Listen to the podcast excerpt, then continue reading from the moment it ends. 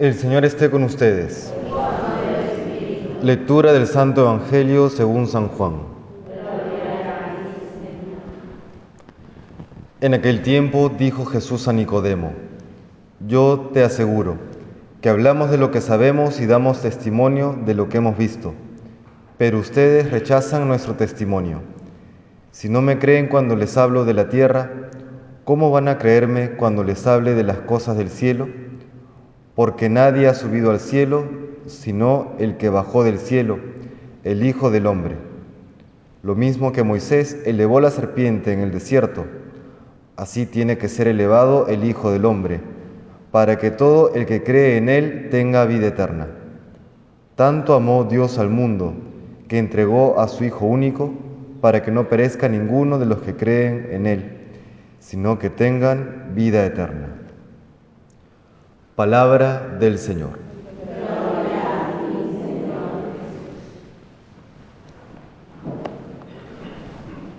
Con gran alegría pues celebramos el día de hoy aquí en Lima la solemnidad del Señor de los Milagros, fiesta en el resto de las provincias o ciudades del país.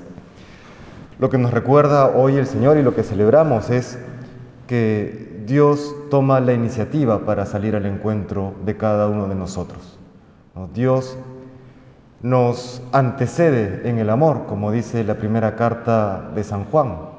Es Él que tanto en la gran historia de la salvación sale al encuentro de la humanidad y ya en la historia particular de nuestro pueblo y de cada uno de nosotros, viene también a nuestro encuentro. Una de estas maneras solemnes que lo realiza es a través de la advocación del Señor de los Milagros, que inicia hacia mediados del siglo XVII y que luego ha ido creciendo en devoción no solamente en Lima, no solamente en el Perú, sino en el mundo entero.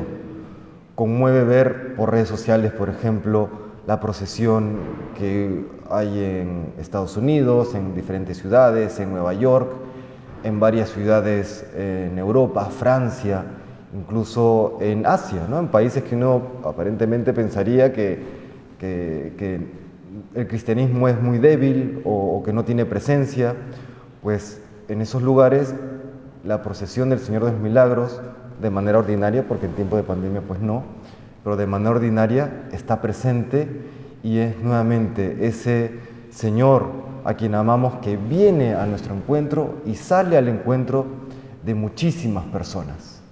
Nos sale a nuestro encuentro por amor a cada uno de nosotros. Y la misma imagen pues es elocuente. La imagen nos presenta al Señor crucificado, la manifestación máxima del amor, presente también la Trinidad toda, el Padre, el Hijo y el Espíritu Santo. Y en esta manifestación del amor encontramos luego a la Santísima Virgen María, modelo de la Iglesia y ejemplo a seguir que responde con fidelidad a ese encuentro que realiza Dios con cada uno de nosotros. Fidelidad que hemos de seguir también cada uno de nosotros, guardando los mandamientos, cumpliendo la voluntad del Padre en los diferentes estados de vida que cada uno pueda tener. Y luego también parte de este caminar hacia el encuentro del Señor, caminar hacia el cielo, que es una de las lecturas o una de las características representadas en la procesión, ¿no? Vamos todos al encuentro del Señor, vamos todos detrás del Señor, seguimos sus pasos, vamos todos al cielo, pues parte también de esa procesión de la iglesia militante al cielo, lo encontramos también representado en María Magdalena, Santa María Magdalena, que en su vida realiza una, una transición, un itinerario, va desde el arrepentimiento de sus pecados hasta esa plenitud, hasta esa perfección del amor a Jesucristo. Eso le pedimos al Señor, que seamos cada vez más conscientes del amor que Él nos ha manifestado, amor que nos salva, como dice hoy la Sagrada Escritura. El Hijo del Hombre será elevado para que todo el que cree en Él tenga vida eterna. Él es elevado, Él se nos muestra, se nos manifiesta. ¿Para qué? Para que comprendamos cuánto nos ama, un amor, bueno, comprender en la medida de nuestras posibilidades, porque siempre escapará a nuestra, a nuestra capacidad, ¿no? pero acercándonos a ese misterio del amor infinito de Dios, saber corresponder con fidelidad y con humildad, como nos muestra ¿no? la imagen del Señor de los Milagros, agradeciéndole además por todas las bendiciones que Él derrama sobre nosotros, agradeciéndole como peruanos, agradeciéndole como iglesia, porque no deja de estar presente en nuestras vidas. Es una gracia enorme que podamos contar con esta devoción.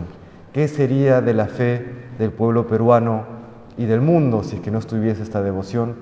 No sabemos, no podemos calcularlo. Sigue derramando el Señor gracias abundantísimas sobre todos nosotros sepámosle agradecer, sepamos corresponder con fidelidad, con humildad, con una vida santa. Que el Señor nos bendiga.